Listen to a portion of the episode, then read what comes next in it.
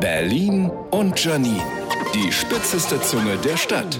So, Freunde der Reizüberflutung, es ist wieder soweit. Grüne Woche. Gerne erinnere ich mich an meine Zeit als Reporterin auf der Grünen Woche.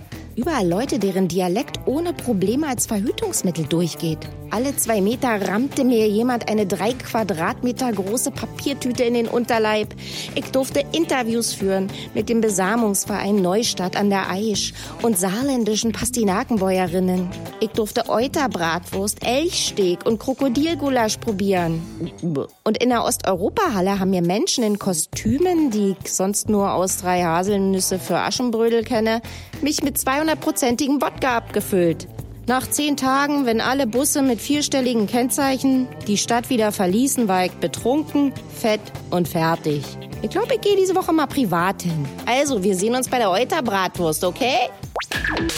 Berlin und Janine. Auch als Podcast auf rbb888.de.